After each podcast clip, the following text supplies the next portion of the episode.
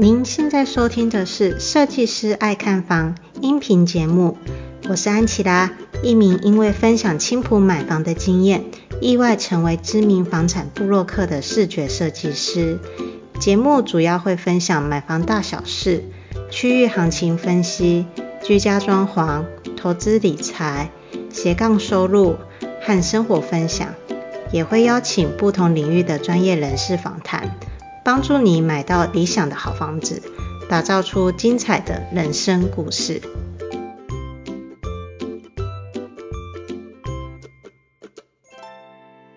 那三 D Two，我们现在已经到了下一集的采访，是关于投资还有背理债这件事情。嗯，那其实我相信，刚刚你已经非常的跃跃欲试，关于一听到台积电，你整个人都兴奋起来了。还好啦，台积电真的太厉害了，我不得不说一下。对呀、啊，只后只后悔说怎么不买多一点台积电，嗯、是不是这样子想？真的，年那个投资市场真的很奇怪，它其实就是嗯落底只有几天的时间而已，立刻就反转了，所以我们也没有太多的时间去反应。所以我其实我买的很少的原因，是因为我一直在等说，嗯，我觉得可能。还要再一阵子，因为大部分的景气循环没有这么快。没想到这次真的是让人大傻眼，跌破眼。这次是完全的 V 型反弹，明明就是史无前例的美国股市垄断三次。对，对，股神巴菲特都没看过这么多次，我们都，啊、我们都见证了历史了。所以我本来已经是配置好是定期定额的，就是进去做一些资金的。的调整，但是后来就直接 V 型反转上来，就没有 没有太多机会入再入场了。嗯，好吧，这就是嗯人生喽。对，像我就是台积电的时候，嗯、我就是在低点的时候买。嗯嗯。但是呢，我只有买美国的美股的两股，哦，超级少的，也就是说我只花个一百多块美金，然后买了两股，然后买到也没有用，买到了也没用，因为就是、嗯、我就会想说，哎。它那个熔断的时候是跌到四十几块美金哎、嗯，然后我就想说它应该有机会跌到四十几块，对，等不到，它一直维持在五六十五六十，然后呢，结果就这几天就突然瞬间爆到八十几块，就再也买不到了。对啊，我就一直想说我要等到它降到十趴我再加码，就一直等不到，嗯、等了。但其实我们真的还蛮难去预估市场的啦。没错，所以后来我发现，就是我赚钱的部位大部分真的就是定期定额，然后逢低加买，然后那些部位都还获利都还蛮不错的。对，嗯，就是好险那个时候垄断的时候，我还有还有抢到两股，就是还有抢到两股，就是即便只是三千块台币而已。对啊，我那时候是买那个 SPF，呃，都呃标标普五百。S P F 五百，对啊，然后也是买钻石买的吗？对，然后也没有买很多，真的哈、哦嗯。那这样子我要不小心说一下，其实安琪拉在垄断的时候有不小心加码买了波音，波音，然后嘞，然后呢，当然，嗯，然后就是赚一点小钱呐，我波音也没有说买太多，嗯、说实在话。可是因为波音，我是很早期，在它三百块的时候，我就有先买一张。在看它嘛。对，我就有先买一张看，然后结果没想到它一直跌嘛，它跌到二十两百多的时候，我就想说好，我开始加码，结果没想到一次跌就跌到了九十几块钱。天哪，好伤！是吓死人了。但是后来就决定，嗯，嗯跌到九十几块钱再买，再买。很有勇气 再买，结果呢，好险有买，嗯，对，又后来就摊回来了，所以其实其实，但是我我是一个胆子比较小的人啦，所以呢，他回到我的那个本金的时候，我先出掉一半。哦，我觉得这是真的诶，因为其实投资最重要就是你要睡得好啊，对，不然你会每天都很担心。所以我现在播音的钱就是呃变得比。变得很少，可是呢，嗯、因为我有摊过嘛，所以呢，我的呃我的成本算是很低的，因此呢，现在的股价其实是超过我的成本，嗯、那我就会比较安心一些。当然当然，嗯，我的投资策略跟你比较不太一样，我都是我都是抱长期的比较多，因为我想要存的就是孩子的钱跟我自己的退休金嘛，所以我看的标的大部分都是美国大盘股，或者是像刚刚有讲的标普五百的 ETF，都是类似这样子。然后我买比较多的个股是迪士尼，迪士尼那时候也有跌到，它现在好像一百，嗯，我已经很久没看了，我就佛系，你知道吗？现在好像一百二、一百三了。那你最近不就很开心吗？对啊，那最近对，之前迪士尼标很高哎、欸。对啊，因为之前有跌到好像七十八块吧，然后我就一路买，因为我觉得迪士尼是一间不会倒的公司，就是大家都已经疫情这样，那、哦、然后那个 Mickey Mouse 还是在我周围出现，一直在我周遭出现，所以我就一我就一路买一路买，然后我迪士尼买的大概有几千块美金了。嗯、哇，你比迪士尼买那么多哦？我迪士尼买很多，然后我的成本是九十八块。哇！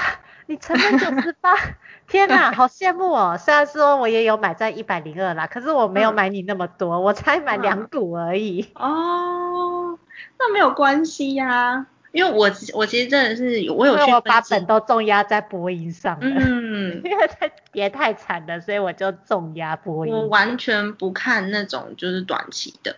嗯嗯，我完全不看短期，我不是我不是看波段在炒股的那种人，我是看他的营运报表在投资的那一种，所以我后来就是有稍微分析了我为什么会看好迪士尼，我我也有在那个我自己的 podcast 里面有分享过。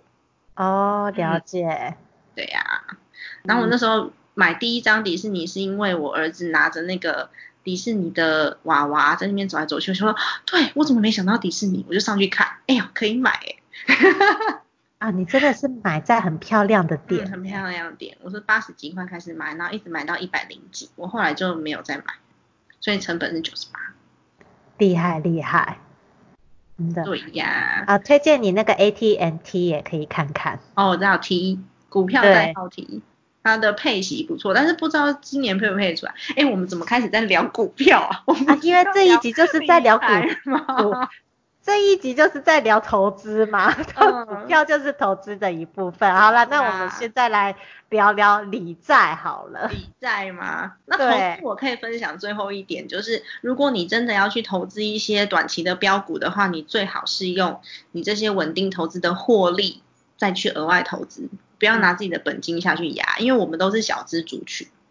没错，嗯，就以我为例，我就是播音的本金回来的时候，立马先出清一半。对对对，就是不要不要拿自己的生活费开玩笑。你看，我们都是这样一点一点存出来的，所以千万就是要好好分析自己到底是为什么投资，然后有多少钱要放在稳定的部分，你有多少钱是可以拿去冒险的，你其实自己要算好。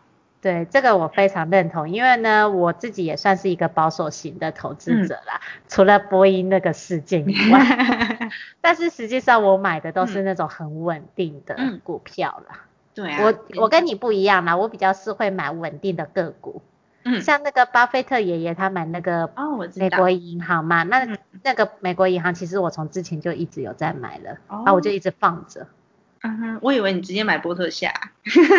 我没有买波克夏，因为波克夏太高了，嗯、太贵了。贵了。我只买得起美国银行。嗯，对啊。对啊。嗯，所以我们都是比较喜欢美股的人，美股选择真的比较多。是啊，应该是说美股比较熟悉啦，嗯、因为这些都是大牌子。嗯。哦，对，美股跟台股最大的差别就是美国有那种可以把事把生意做到全世界的公司。有非常多可以选择，可口可乐、麦当劳什么，你只要想得到的，嗯、几乎都可以找得到。对，我就有投资可口可乐，我就有趁在那个低点的时候熔断以后，我就加进场。可口可乐吗？嗯、哇塞，我就是因为我不想要常常上去看，像现在就是开盘的时间，我也没有什么要看啊。对，我们现在也都没在看了，因为你已经安心了。对啊。而且我现在非常安心，我现在还在期待说，哎，有没有一个事件发生，然后迪士尼再叠一下，然后可以再补几张。我现在也是这么希望着。没错。好了，那我们现在就是投资的，我们觉得我们也算是聊很多了。我相信很多，我相信很多观众啊，听完了以后，可能就回去立马查询 AT&T 跟迪士尼，还有美国银行这三个。我们根本完全脱稿演出，你没有跟我说你要聊这个。没有，我也不小心聊到了，你知道吗？我们聊一个超嗨。对对对，因为其实我们这次的主题啊，嗯、除了投资以外，也是要聊说三迪兔的一些，因为他曾经的家庭背景的关系，嗯嗯，然后让他一度背债，所以呢，我们也要聊聊看三迪兔要如何成功理债这件事情。嗯嗯嗯，没有问题，因为我觉得，呃，理债哦，突然间，突然间回到一个很正常的议题，还有就神经转了一秒钟。我觉得理债是一个蛮大的议题诶，一开始就是你缺钱的时候，你就会挖到哪边还有钱，就直接拿去还。然后也是因为这样，就会有一些做一些很错误的决定，例如说你把不应该减额缴清的保险费给减额缴清了，嗯、然后他就再也回不来了，因为那都是小时候买的嘛，就根本就回不来。啊、没错，然后你也会，对，你也会被迫，我我也是被迫那时候在低点的时候把黄金账户给解掉。然后也赔了不少钱，但是没有办法，你要用钱就是只能这样。嗯，嗯对啊，所以我才会说那个紧急预备金账户是这么的重要，就是这个时候会发生作用。但是呢，我觉得理财呃理债的重点是你要先冷静的重新分配资源。嗯嗯。因为有很多人是那个时候，不要说其他人了，我自己也是，你就慌了嘛，慌了，你就啊这边有钱，我还把包包拿去卖，然后才发现，哎，名牌包不值钱，因为他还要看，啊、他还要看你从呃什么时候买的，那时候在巴黎买的嘛，有 Chanel 有 LV，然后嘞，他还要他还要看颜色，然后还要看保证保固卡，没错，然后想说，嗯，所以我这几个包包就是。垃圾，你知道吗？因为他卖不出去嘛，他卖不出去就是垃圾啊。你想说那些买得起 Chanel 的人，他们会想要买二手的吗？那买二手的人，啊、他们会想要买瑕疵的二手吗？不可能啊。所以你不管是折到、划到，还是稍微有一点点刮到，其实这就是真的用不到。然后他现在也只能躺在我的防潮箱里面，我还得保护它。唉，真的是有够麻烦的。所以我觉得，就是首先你要知道说。你有哪几笔债务，然后还剩下哪些资产？有哪一些是可以变现的？有哪一些是不行的？然后你最好是呃可以最快的时间把利息降下来。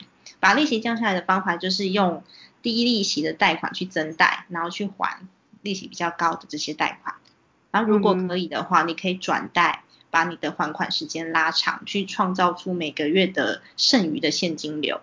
我觉得这就是你反转人生的第一步，去把债务全部都罗列出来，然后私人债务啊，跟你跟银行借的这些债务，也是，就是分别列出来之后，你按照利息最高的到最低的，然后再去排。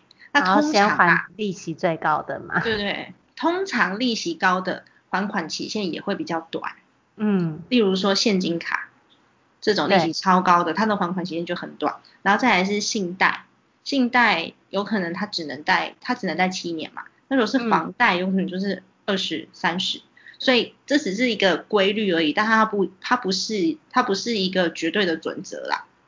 没错，嗯，没错。那如果说还款期限很短，就会造成很短的生活，短期的生活压力。我觉得这是要优先处理的。那私人债务的话呢，有些人很好说话，啊，有些人不好说话。那有些人借你的钱是闲钱，然后有些人借你的钱是他的救命钱。然后还有人情各方面都需要评估，但私人的部分就是每个人状况不一样。那当然我刚刚有有讲，就是你尽量把还本金的时间拉长，你就可以让你自己每个月的收入去大于支出。虽然你把本金还款时间拉长，你会感觉我好像缴比较多的利息，但是你想想看哦，每个月的负担变少了，手上可以用的生活费才会多。所以我自己是把。还钱的这个钱就当房租一样付，就是我支出就没了，不要去执着那个利息的总额，不然的话你省了利息哦，你会压垮自己的。嗯嗯嗯，对啊，你想想看，一个月还八千块，然后还七年，跟你一个月要还三万块，然后你还一年，哎，这差很多哎，你的还款金额，还款金额是一样的，一个月还三万的话，那你只能吃土了吧？对。所以生活品质会差很多。你看，如果有个六十万还七年的话，一个月差不多七八千块吧。那六十万你想要一年还完，哦，那就辛苦喽。我觉得这一个就是一般的市井小民都很难做得到，嗯、因为呢，你光是一个月的生活费，光一个人两万绝对跑不掉。没错，所以我刚刚有提到，有必要的话，你就可以转贷，把还款期限变变长。那如果真的还是有困难，先去找你自己的贷款银行协商，嗯，看他愿不愿意直接帮你降息，或是。帮你延长期限，因为他们也不希望你还不出来，他们也希望可以帮助你还出来。那如果真的不行的话，你就要提出正式的债务协商，但是这个差异会非常大，因为你提出正式的债务协商的时候，你在在做债务整合的时候呢，你就会影响到你的信用平等，在你还完之前，你没有办法做任何的贷款，你也没有办法办得下来任何一张信用卡。了解，嗯，对啊，然后你还完钱之后的一年才有办法恢复你的信评。哇塞，这真的是都是很重要的，理财要清楚的一些概念跟 know how。对，那我觉得最重要的是，你可以先先先盘点一下你自己的能力跟你自己的资源、时间、人脉这些东西，因为它就是你创造主动收入的机会。你有能力、有时间、有人脉，你才有办法去多赚一些外快。这时候不要去想被动收入，也不要去想任何投资，太慢了。你看你，你主动收入最重要，主动收入最重要，所以你列出来的资源，你就可以知道我可以，你可以做哪些事情，然后你有没有能力做到。以我来说好了，我之前曾经帮老店产业转型做过社群的讲师，所以我那时候就靠我开行销公司的朋友的关系，去接了一个跨国的社群管理的专案。那因为他们需要可以把呃英文翻成中文，然后是顺的这样子的人。嗯嗯，对啊，所以我这个短期专案多接几个也是不无小补啊。然后我也顺便整理一下自己的二手物品，就断舍离一下，把自己的房间也整理一下，然后在虾皮上面卖。哦，嗯、我觉得这一点真的很重要。像我在装潢的时候啊，就真的是钱很吃紧啦。嗯，所以到那个时候呢，我就会发现说，哇，业外收入的重要性是多重要。因为我刚好我是五月搬进青浦的，我五月那个时候啊，嗯、就是其实我的户头都几乎被炸光了嘛，嗯，都在被炸光之际的时候，你又忽然来一笔，就可能只是一两万的装潢的费用，哦、但是你就是生不出那一两万的装潢费用。啊、后来呢，好险，因为就是我有在经营部落格嘛，所以呢，刚、嗯、好就是那个时间点。我那个联盟行销的钱下来了哦，对，有了其他的收入，安心多了，就会比会真的是会安心很多。你就是把那笔钱提出来，嗯、然后去支、嗯、支付你的信用卡卡费。嗯嗯嗯，的确是。然后呃，我觉得有一个更重要的一点，我要一定要提醒大家，是你在呃还债负债的这个同时。也不要忘记要学习投资。我刚刚有讲，是你不要在这时候投资，不要在这时候投资，不可以在这时候投资。但是你要学，不然的话，我们刚刚前面聊的那些，我怎么可能在我恢复正常现金流的时候立刻就进入状况？不可能，那一定是我做了非常多的功课。没错，不然的话，刚刚三迪兔也不会跟我聊得那么开心的啦。对、啊，就是光是聊美股的时候，我们就已经在开始互相分享说哪一家不错，哪一家不错。对，然后你要自己有你自己投资的方法。像我自己就是，我学了三年，然后哎，我终于有一些本钱了，我立刻就进入状况。不然的话，说实在的，这一次的那个新冠肺炎事件导致三次的熔断。假设你是一个完全状况外的人，我们可能连那些零股都买不到，因为你根本就不敢进场，你也不知道要进哪一只。哎，光是吓都吓死了，吓都吓坏了。然后我们就是很勇敢的进去，还等着它跌，就它没跌。对，我们就是那一群等不到它往下跌的人，然后结果它就一路上涨上去了。对啊，可是你如果一开始是完全没有学习，你才问说，哎，那我现在要买哪一只啊？哪有人敢这个时候跟你报股票？我们都不敢跟你报名牌的啦。对啊，我们自己都怕了，还跟你报名牌。对啊，你看我台积电才买两股，多小心啊！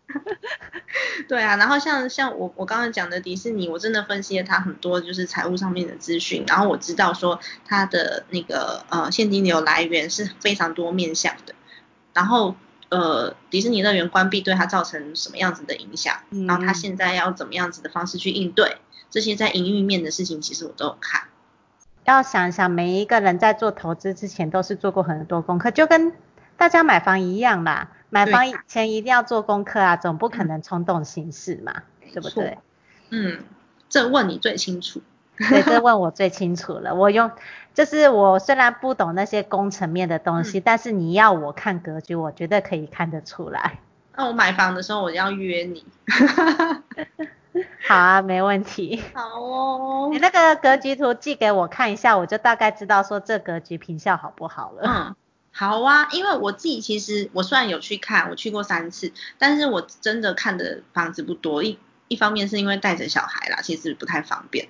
然后那时候他还在喝母奶，嗯、所以我有的时候他要跟建商借厕所，有没有 喂母奶，或是跟他们借样品屋，然后钻在里面喂母奶。那那时候真的是辛苦妈妈了。对啊，那时候真的蛮不方便。然后再加上我后来算一算，就是他真的会卡了我非常多的现金流。像刚刚讲你的那个自有现金流不足的时候，每个月的现金支出是比总金额还要重要很多的。所以即便青浦的房子再便宜，我现在的现金也没办法负荷。就是就是不行，就不强求啦。嗯，所以呢，这里我们也是来问一下，就是关于三 D Two 的你的资产配置比啦。嗯、哦，我的资产配置吗？对啊，来聊一聊你的资产配置吧。Okay. 我的资产配置哦，我资产配置蛮动态的耶。像网络上面有很多老师都说，你的生活费配置百分之五十啊，投资百分之十啊，然后你什么账户百分之二十啊，那我我觉得那都听听就好了。真的，其实我也是听听就好，听听就好。因为有很多人会说，哎、欸，老师你那个比例再讲一次，我把它记下来。不用，不用记这些东西，真的，因为每个人的状态都不太一样。像我都会鼓励我的听众，你要先分析自己的资产需求，你每个月的花费就是基本花费啦。你大概记账三个月之后，你就可以固定下来了。就我每个月如果会花两万，那差不多就是两万。我孝亲费加上房租，加上婴儿用品，加上买菜的钱，加上电信费，这些杂支夯不啷当。像我们家就蛮可怕的，因为我们家是两边都要付孝亲费，然后又租房子，又有小孩，所以我们我们家的这个基本开销的数字是也是固定下来的。嗯，然后他。它不会因为你收入增加就大幅增加，所以我这个月的收入是十万，跟我这个月收入是两万，我的基本开销都是一样的，所以刚刚有讲到比例。我就觉得，哎，你如果把它百分之五十记下来，你就会一个月过得非常快乐，一个月过过得非常痛苦。所以我觉得它是一个动态平衡的数字啦。但是紧急预备金就是、嗯、就不是这样子算的。紧急预备金是你需要多少的紧急预备金，跟你有没有后援有非常大的关系。就像你刚刚讲的嘛，你后来装潢的费用不太够，然后是你呃父母亲有稍微支持了一下。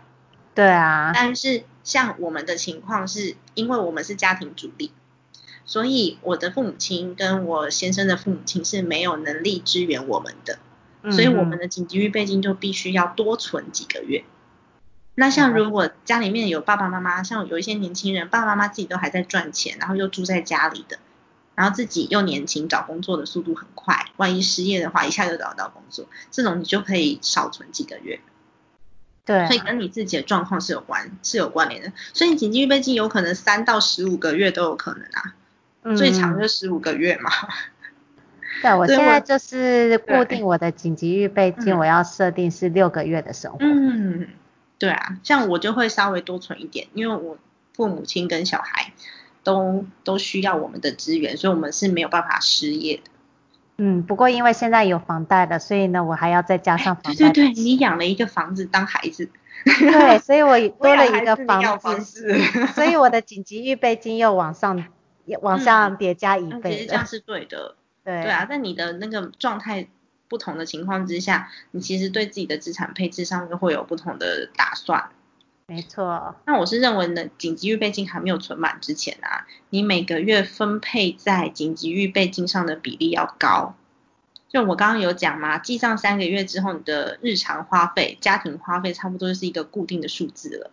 所以紧急预备金存款的方式就是，呃，我先把我的收入总金额算好一个数字之后，扣除每个月家庭的花费，然后最后呢，如果你还没有存满紧急预备金，你可以先高一点的比例，例如。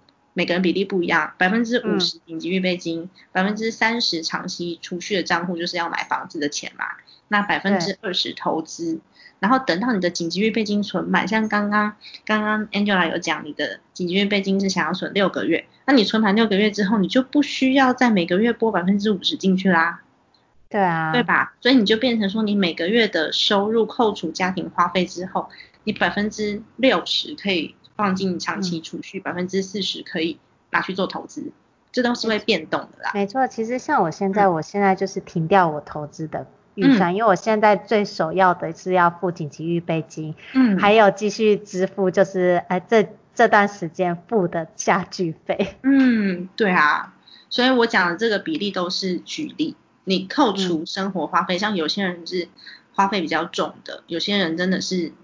就是每个月没有什么花费的，你剩下三千块，跟你剩下三万块绝对不会是同一个比例。没错，你剩下的钱越少，你越要存紧急预备金。如果说你只每个月只剩下三千，那你的风险承担度会更小，因为你就没有什么钱嘛，嗯、没有什么自由现金流嘛，所以你会建议你百分之百都存入紧急预备金吧，那赶快找主动收入。所以我自己是觉得资产配置会因为当下的状况而改变。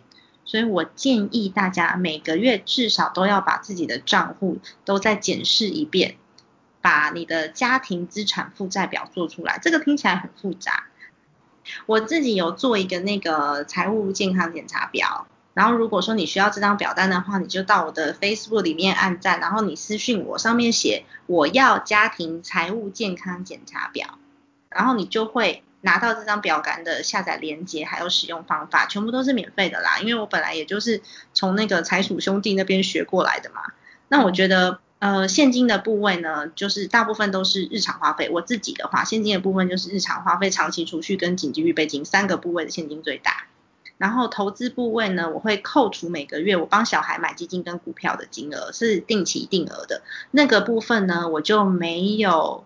因为这次的疫情有什么样子大幅度的调整都没有，嗯，所以他他的就是定期定额，因为小孩子就是放个几十年，所以我就先不管他了。那其他的就是百分之七十是长期投资的退休金，百分之三十是我短期投资拿来增加资产用的，因为目前呢，我的那个呃资产部位没有这么大嘛，所以我就就分配三十趴是短期来增加。资金用的，然后这个就有可能会进进出出，就是低买高卖这样子。嗯，就跟我买波音一样的概念。对对对对对，但是我的部位只有百分之三十。我的波音，我的部位也超少的。嗯、对呀、啊，所以我们都是那种保守派的人。可是如果未来你的主动收入比较大的时候，你就有可能变成百分之九十长期投资。然后百分之十的短期投资就会比较安全。如果你的部位再更大的话，可以百分之百全部都四趴，我就很开心了。如果说有个上千万，如果有到那个价位的话，就会像巴菲特爷爷一样只买稳定的。对，只买稳定的就好了。因为假设你现在有个五千万，然后他每他可以稳稳定定的给你四趴，什么风险都没有，那其实就够了。所以你的那个呃风险承担的这这个部位，短期的资金其实是会随着你资产增加越来越少的。嗯嗯嗯。哎，那我也想要帮客、嗯、我们的观众问一下，就说 哎、嗯、要如何搜寻到你的频道呢？搜寻到我的频道。哦，好好，我的频道叫做精算妈咪的家计部，最主要是要分享如何透过理财达到理想生活的，所以我的频道上面也会分享我自己的一些价值观啊，我的人生观啊，还有一些自我成长跟学习的议题。那当然，因为我是一个妈妈嘛，所以我有的时候也会分享育儿的议题，像我最近就很迷大脑科学，我就会一直分享儿童的大脑科学。那主要呢，主要目的是要让妈咪们在家庭跟自我之间可以找到一些安全感跟幸福感。你如果要找到我，其实还蛮容易的。我出现在天罗地网的地方，你可以在 Apple Podcast，然后 Google Podcast、Spotify、KKBox 上面呢，你打上“精算妈咪的家计簿”就可以找到我了。然后也可以 Facebook 搜寻“精算妈咪”。那 Instagram 上面也有，我最近才在研究 Instagram 怎么用。哦、真的哦，我 Instagram 的话就是完全是我个人的生活面。嗯。最后来帮嗯珊迪兔来一个漂亮的结尾，完我们请珊迪兔分享一下你未来的目标以及你理想中的生活。我刚刚听到漂亮的结尾，我突然惊了一下，我说嗯，你不会想要叫我唱一首歌吧？嗯，其实我是一个很爱玩的水瓶座诶，我只要有那种好玩好吃的东西，然后只要是新口味，越怪我就越开心。所以，你是一个爱冒险型的耶，算是。对啊，我每次人家就说，哎、欸，这东西真的很难吃，我想说，嗯，给我吃吃看，我想知道有多难吃。就是因为我很好奇的人，所以我会想要多去尝试好玩的东西，然后去做一场没有负担的旅行。然后我会想要学至少一种乐器，然后学会游泳跟瑜伽。然后我想要帮我爸爸妈妈开一间小店，因为他们还是要运动啊，身体才会健康啊。嗯所以就是开那种，就算没有人来光顾也没有关系，就是你做身体健康的店，就不要在家退休没事做。那家人没事，我们就可以去国内国外走走，然后去去露营也好啊。那如果经济能力许可，我想要再生一个小孩，在我四十岁之前，因为我自己是有兄弟姐妹的，在我遇到困难的时候，其实兄弟姐妹给非常非常大的帮助。所以我希望我的孩子长大以后，如果我们都不在了。或是他遇到困难需要有人商量的话，他身边会有一个很亲很亲的亲人可以跟他互相扶持。嗯嗯，嗯对啊，那其实我觉得最花钱的应该就是教育，因为我我真的还蛮认真教我的小孩，所以他长大之后应该会蛮优秀的。嗯，我是那种快哭了。对啊，我那时候是，我那时候是。